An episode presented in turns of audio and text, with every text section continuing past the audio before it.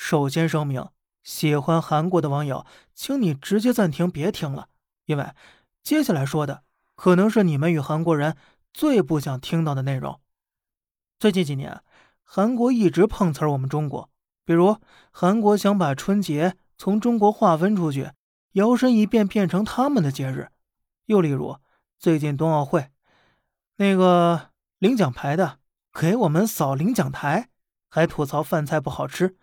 又说我们抢他们金牌了，这些事儿的发生呢，让我对这个国家进行了一些反思。你说为什么这么个弹丸小国总是不停的刷存在感、碰瓷儿、敌视我们？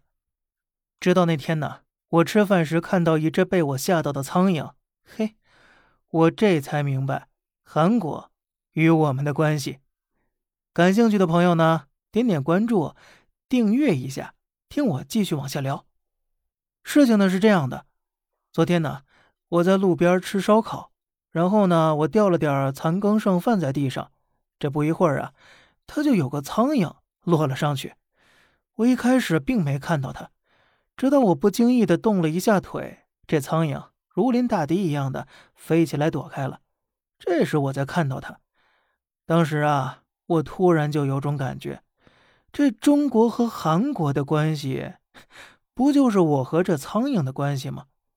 虽然呢，我并不在意苍蝇，但这苍蝇每时每刻却注意着我的一举一动，哪怕我只是抓抓头发，它都认为我可能要害它，因为我抬胳膊动腿的力量足够拍死它了。在他看来呢，我这是在炫耀实力了，而且苍蝇本身没有生产能力，对吧？所以就围着人转悠，试图从中间分点吃的。哎呀！但他完全没有注意到自己是个寄生虫，甚至还埋怨你为何不多给他点肉吃。我想，如果这苍蝇有一定的智力水平，他可能会无比期望我立刻死掉，因为这样我那一桌子的食物就都归他了。虽然呢，他可能连包装袋都打不开，更甚至于啊，我身体都足够他后代十八代吃了。这就是我理解的韩国人为什么总碰瓷儿中国、讨厌中国，因为这种讨厌和反感背后隐藏着的是深深的恐惧。在这个东方巨龙的阴影下活了几千年的国家，唯有创造反感情绪，才能让他们振作起来，鼓起勇气继续走下去。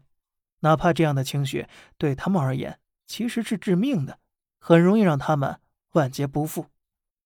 如果呢，你觉得有道理，点个赞。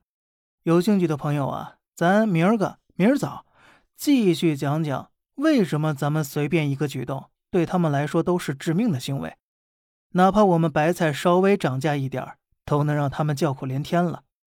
我在这儿呢，真希望他们能够认清事实，清醒过来，不然这后果真的是不堪设想。